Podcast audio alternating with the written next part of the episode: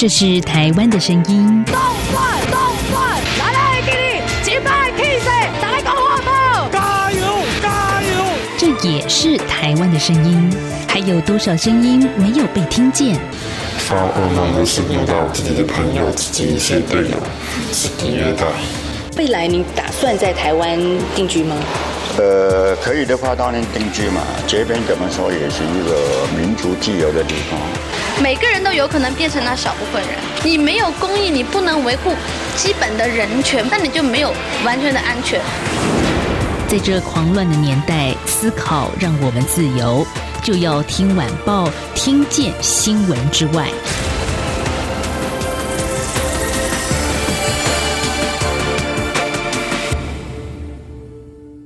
收听就要听晚报节目，我是代班主持人怡君。今天是七月二十九号，星期三。今天我们要来关心台湾跟香港之间的关系。而在进入访谈节目之前呢，怡君先来为大家整理几条最新的香港消息。首先要看到的是呢，根据香港无线电视台，也就是 TVB，今天引述了消息报道，因为疫情，香港政府决定要把原定在九月六号要举行的立法会选举延后一年再举行。而根据报道，因此而造成的立法会真空期，香港政府会建议由现任的立法会议员多做一年，也就是变相的延长本届立法会一年的时间。报道还表示呢，由于这个啊涉及了限制安排，香港政府需要提请中国全国人民代表大会的常委会做出决定，来巩固法理上的基础。不过呢。网络上传言，除了疫情之外，建制派支持推迟选举的另外一个原因，是因为在疫情之下哦，这个阵营的许多支持者都在中国大陆，没有办法在九月的时候回到香港来投票。另外一个受到关注的香港讯息，则是香港大学的校委会在二十八号晚间以悬殊的比例通过要解雇战中三子之一的香港大学法律系副教授戴耀廷。戴耀廷随即透过脸书表示，辞退他的决定并不是由香港大学决定的，而是大学以外的势力透过代理人所做出来的。戴耀廷也认为，此举标志着香港学术自由的终结。戴耀廷说：“香港学术机构的教研人员很难再自由的对公众就一些政治或社会争议的事情发表具有争议性的言论，而香港的学术机构再也没有办法保护他的成员免于受到内部或外在的干预。”而提到了香港的状况，我们也要来看看台港两地在近期所发生的一些事情。台湾与香港两地政府最近因为派驻在当地官员的签证被对方拒签的事件，让近年来比较紧张的台港情势也再度的趋于紧绷。随着两岸关系的趋冷，港区国安法的施行，香港过去在海峡两岸所扮演的缓冲地带与斡旋的角色，似乎已经产生了变化。台港官方交流的务实弹性空间也已经越来越小了。要怎么样观察台港关系的过去与未来呢？我们今天为大家邀请到的是中华港澳之友协会的副秘书长肖都环肖老师。肖老师好，主持人好，各位听众朋友大家好。我们想首先先请老师帮我们一起来回顾一下历史脉络好了哦。从这个历史脉络来看，香港之于两岸关系的这个重要性或者是功能性在哪里呢？是，我想，其实当然，呃，在长期啊，我们都知道，香港在一九九七年回归呃中国大陆或者主权移交中国大陆。那我想，当然在这之前，其实大家也都很关心，说未来香港可以在两岸之间扮演什么样角色。那其实我们如果从我们台湾所制定的一个呃港澳人民关系条例，我们可以看得到哦。就是说，呃，政府把整个港澳地区哦，都制定为呃有别于中国大陆以外的第三地哦。那当然，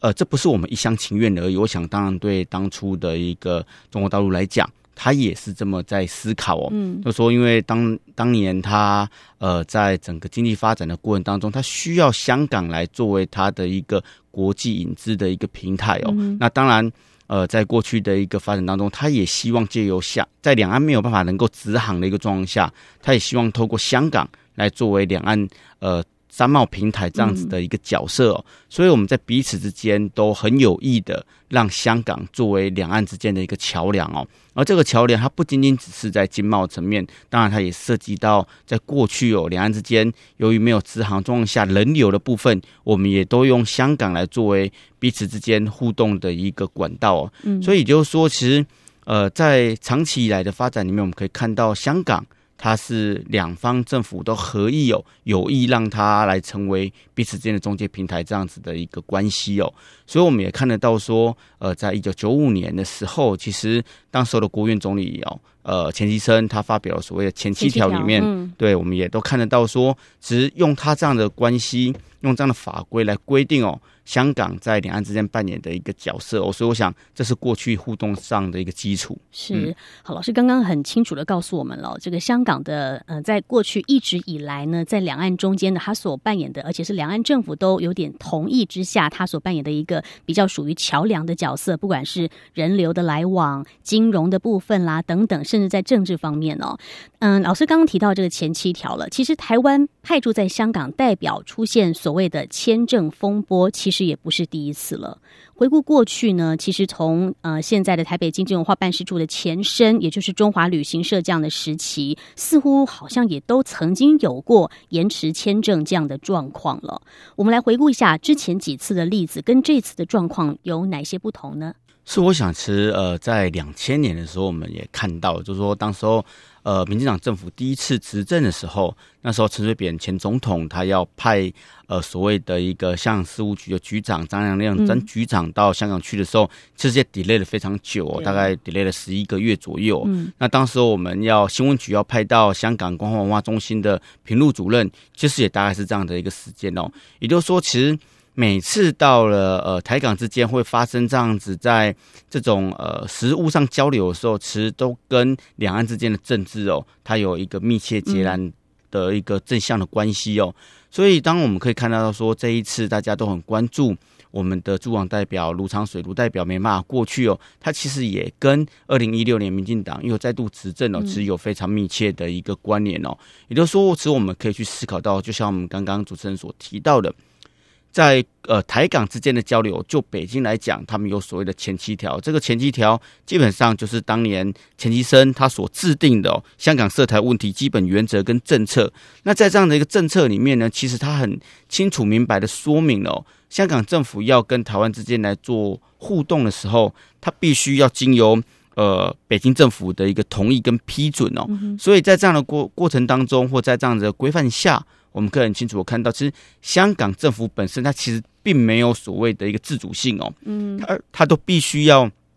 由北京政府来给予它授权哦，它才能来跟台湾做更多的交流，所以也就让我们就看到了说，如果我们就回顾过去这段历史，在两千年到两千零八年的时候，固然它有一个呃相对来呃相对来。呃，来看的话，它有一个人员比较受限的部分哦。那在两千零八年之后，马前马前总统执政的时候，我们看到因为两岸关系的快速好转，那甚至是我们看到了在二零一一年，呃，我们把我们的中华旅行社升级成为台北经济文化办事处，我们都看到说，这也是因为当时候良善两岸关系的发展，所以所导致的一个结果。那当然，这样的一个发展，在二零一六年民进党再度执政之后，两岸关系转趋比较紧张。香港对台的一个交流就又再度的线索，所以我们可以很清楚的看到这样子的历史脉络。是，那我们再进一步看一下目前现在遇到的状况好了。那么这次台北经济文化办事处的处长卢长水，他是已经两年了没有办法到香港去赴任了。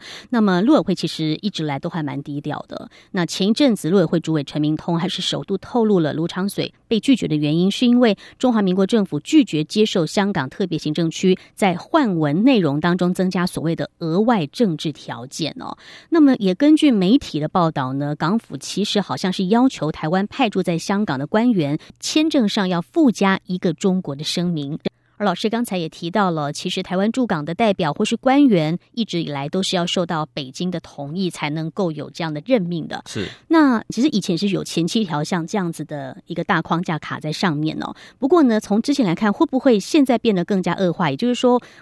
以前只是要确认一个中国的原则，或者是只要口头上接受所谓一国两制，这样就可以了。那么这次呢，港府要求要签署一个中国声明，用签署声明的方式，这是跟以前不一样的吗？就您所知，过去是怎么做的呢？是我想刚才有提到，就是在一九九五年，钱志森发表这样子的前几条，它有一个前提，就是一九九二年所谓的一个两岸的九二共识。所以在过去台港交流很大的一个部分，都基于所谓的一个九二共识的一个原则哦。那当然我们也知道说，在二零一六年之后，由于民进党政府目前没有承认所谓的九二共识哦，也在这样的一个基础上。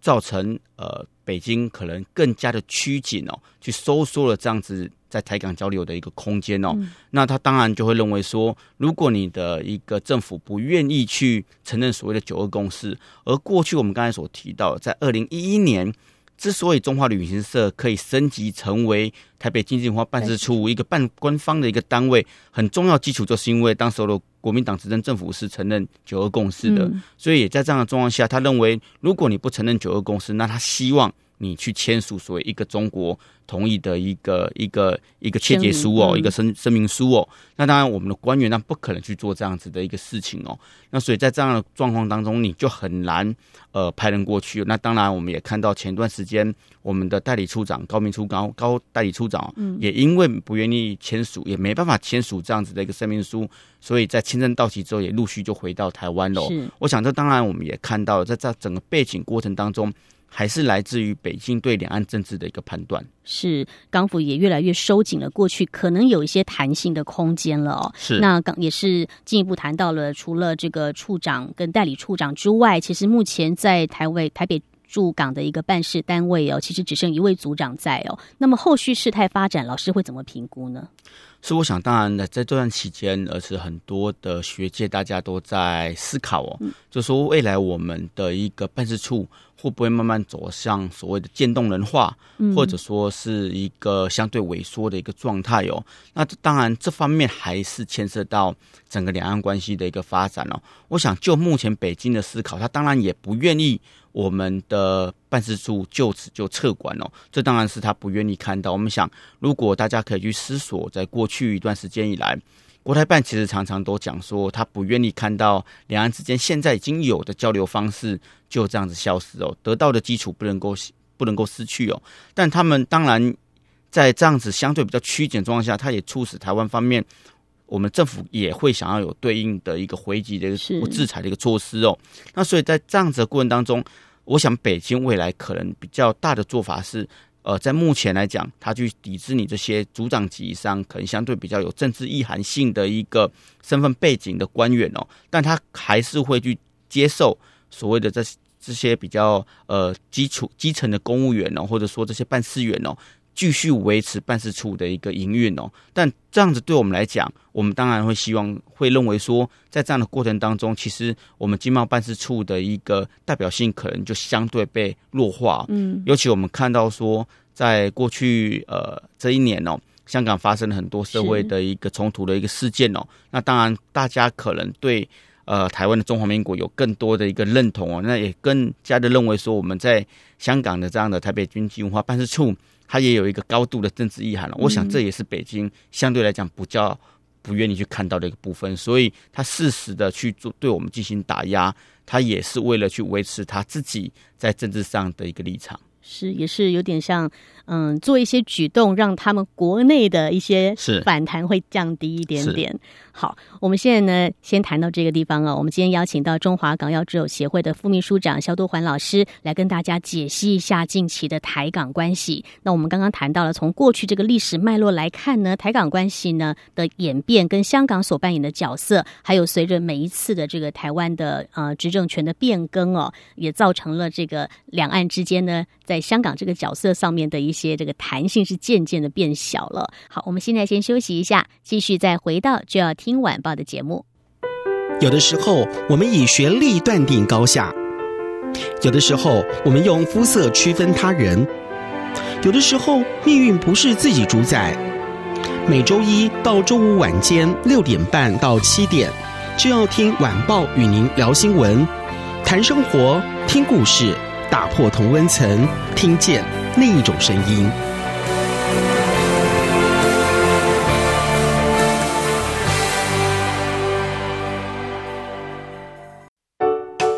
你好哇，好好味呀！好犀利呀！这些粤语的问候语，许多人都朗朗上口。而你真的了解香港吗？八月三号起，周一到周五晚间十点到十点三十分，央广开辟全新带状节目《这样看香港》，一周五天，规划五种不同类型的节目，通通跟香港有关。周一，香港在 online My l a Way，来自香港的年轻世代要用年轻人的语言解读香港的大小事。周二，七一五公里之间。举家从香港移居来台的夫妻档朱仔与美智，将以知性、轻松和贴近生活的方式，分享台港两地生活和文化观察。周三，舍之岂能藏乎？吴色志老师邀请专家学者剖析香港现况，多元视角让您迅速掌握东方之珠的未来形势。周四，想跟你聊聊天。主持人张明天会挖掘香港圈内新奇、有趣、特别的资讯，邀请各行各业各阶层来宾与您聊香港。周五港式大排档，黄美玲将为您上菜，与您谈时事、读历史、看风景、尝美食、品风尚、道人生。每周一到周五晚间十点到十点三十分，央广带您这样看香港。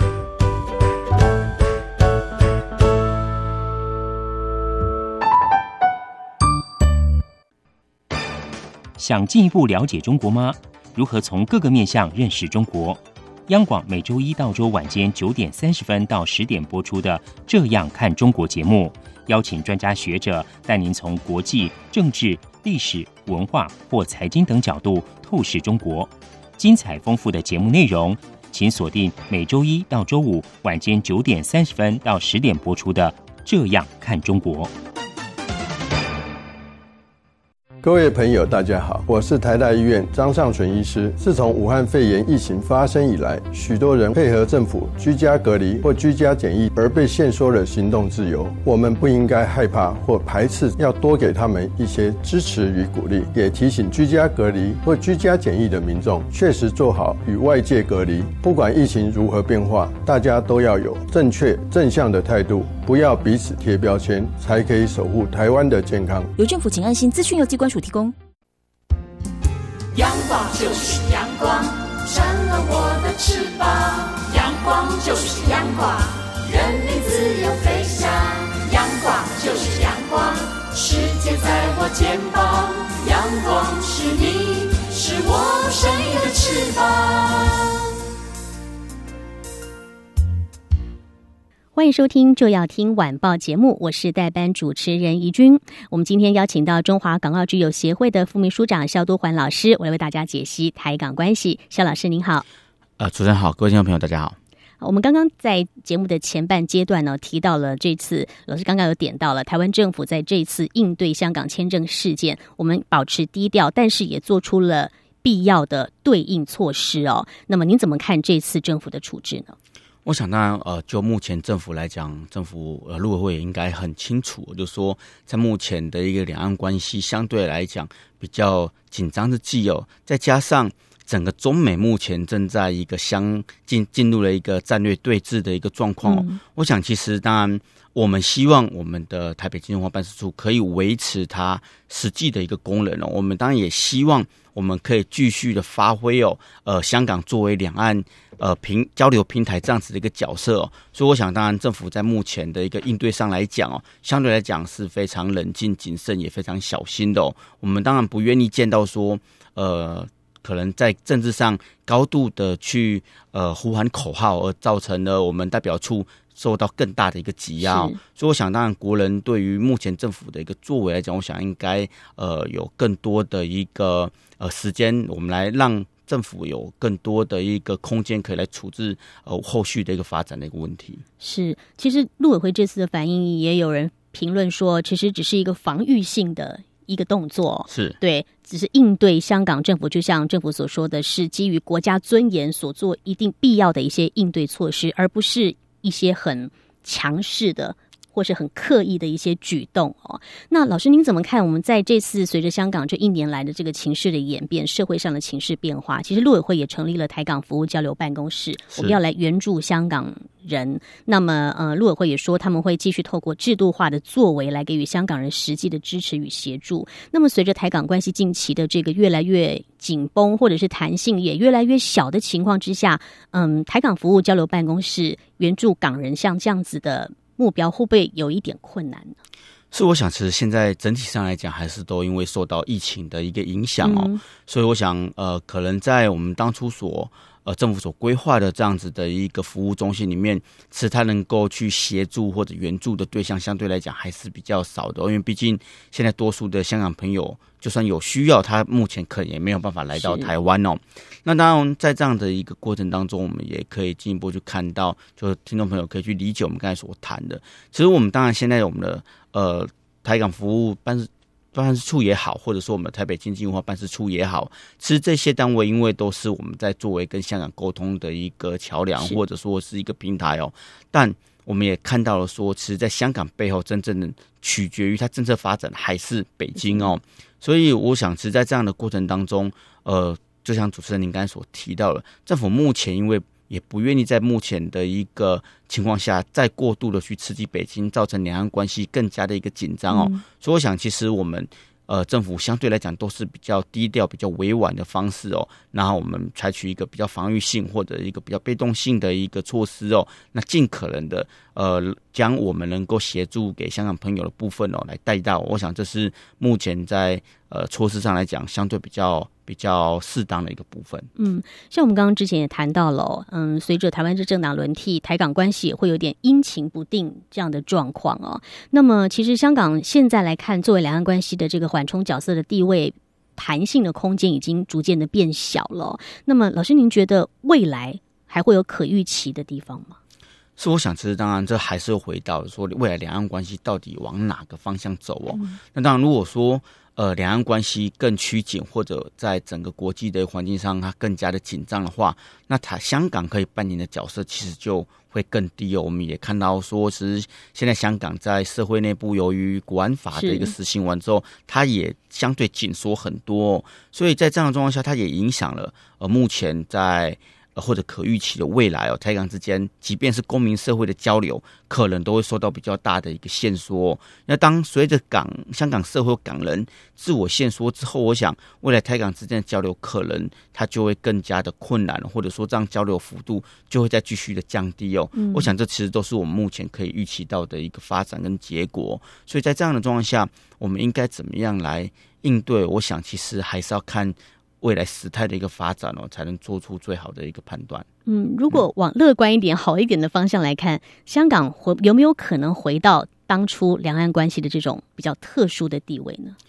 我想，当然，过去的所谓的一个特殊地位，我们刚才有提到，它是呃两岸的政府呃受益合意的哦。那所以在这样的状况下，也要看未来在两岸之间还有什么可以来合作，或者说有没有什么样更大的扩展空间。当然，我们讲在过去的一个一段时间呢，香港它扮演两岸之间经贸的一个角色，其实还是有所成长的，因为呃在两岸的一个相对包机呃航运都相对比较停。迟缓的一个状况下，是香港这样子的一个商贸的转运，或者说国际航运的中心的角色，它其实还是提供两岸之间一个平台跟渠道哦。但未来到底还能不能够扮演相适应的一个角色，甚至是在政治上来作为两岸之间接触的一个平台，我想这还是要取决于北京未来怎么看待香港的一个状况。我想，其实在目前。呃，北京在国安法施行后越来越硬哦，而国际上也慢慢的不断的在收紧他们对香港的一个角色跟定位。我们看得到，以美国为首的五眼联盟其实都在对香港的角色在进行收缩。是，所以在这样状况下，香港还能不能扮演它未来在两岸之间应有角色，其实现在还很难下定论。是，大家也都在看哦，都在持续的观察当中哦。尤其现在在港区国安法真正施行之后，大概一个多月的时间。其实全世界现在的嗯也越来越多了，像在昨天，美国跟澳洲的他们的一个外长跟防长也都是有一些公开的呃立场表达哦，针对谈到了香港的议题上哦。那老师也提到，其实虽然在不乐观当中，像两岸的一些金融啦，或者是商贸，透过香港的往来，其实还是非常的重要的。那我们再来判断一下后续哦，对于台港关系的后续发展，后续有哪些观察重点可以提供给听众朋友的呢？是我想，知当然，呃，等到疫情之后，我想是台港之间的一个社会交流，我们还是期待它是可以持续的。我想。过去随着在零八年之后，有越来越多的香港朋友，他们大量的来到台湾旅游，他们对台湾的一个环境也有更多的认识哦，对台湾的整个社会也都相对的是友善的哦。所以我想这是过去一段时间台港社会交流的一个基础哦。那也因此看到在去年整个香港进行反修例运动的时候，是台湾很多的民众都是支持香港民众来争取所谓的民主自由的。我们也都高度的来支持呃香港的这些。选举包括了这些民主的权利应该不被剥夺，所以我想这是呃未来台港之间持续相互交流的一个重要的一个一个利基哦。但当然我们也要看到，在未来北京会怎样来打压这样的空间，毕竟这样子的一个交流对北京来讲它是不乐见的哦。所以后续会怎么样的来发展，我想我们观众朋友应该也可以从公民社会交流的一个角度持续来予以关注哦。嗯，尤其是在港区国安法施行之后，对于社会民间交流这一块，有没有可能也会踩到了国安法的红线，也会让大家却步？这也是可以观察的。是好，那么最后一个问题哦，我们想听听老师的意见哦。像在台港之间呢，现在的这个官方的制度化模式似乎是呃遇到了一些阻碍了，有没有可能退回半官方授权形式的可能性，或者透过期间民间的一些嗯角色来持续进行台港的这个互动呢？我想，其实要退回到官方半授权的一个状态，我想相对来讲，目前就我们政府来讲，就如如同如同主持人刚才所提到的，以国家尊严的角度来讲，我想我们应该是不乐见退回到所谓中华旅行社社的一个状态哦。那当然，我们刚才也提到，就是说，在目前虽然北京不断的在打压我们在香港的一个呃办事处的一个空间哦，跟我们的一个级别哦，但我们当然很。呃，政府还是很积极的在争取哦，发挥我们应该有的一个功能哦。那当然，所以政府之前我们也从媒体上看到，我们最最差最差的打算，可能当然是撤管，但这当然是各界都最不愿意看到的一个结果。那当然，所以在目前的状态来讲，我想我们还是会以呃台北经济文化办事处呃作为一个发展的一个基础哦，那尽力的在。目前的两岸关系当中，来争取哦，它可以走下去的一个空间。是，那我们有有没有可能也可以观察到，北京会不会也对其他国家的驻港机构寄出类似对我们台湾驻港机构这样子的要求，要签署所谓的一个中国的统一书？我想这部分可能相对来讲，对于其他国家来讲，应该比较没有这方面的顾虑。但是我们也看到最近中美呃外管的一个。战争哦，我想当然也拉高了它的一个一个对战的一个空间哦。那也就是说，是我们现在可以看得到，呃，未来我们可以去观察说，香在香港这个地方哦，呃，北京会不会针对其他的一个使馆来施加更多的一个压力哦？那甚至是对于他们的的呃驻港人员来进行更多的一个审查，我想当然也是我们后续持续来关心的一个部分。好，有人说呢，台港关系是两岸关系的缩影。那么在现在，像老师刚刚讲的，美中冲突是持续的加剧、加强，而且范围越来越广了。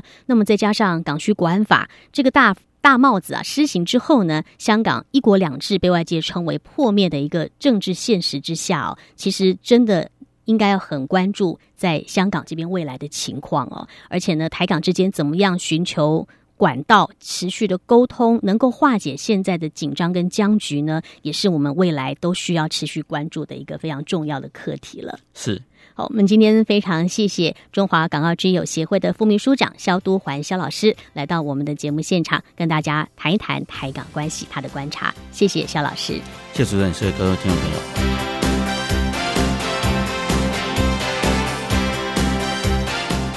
以上就是今天的就要听晚报节目非常谢谢您的收听。如果您对节目有任何的想法欢迎您写信到 rtiwan 一零零四 at gmail dot com 或者是 wanatrti 点 org 点 tw 同时如果您想及时的掌握节目内容也欢迎您加入脸书的宛如粉丝团。今天节目就到这边告一段落了我们明天同一时间空中再会。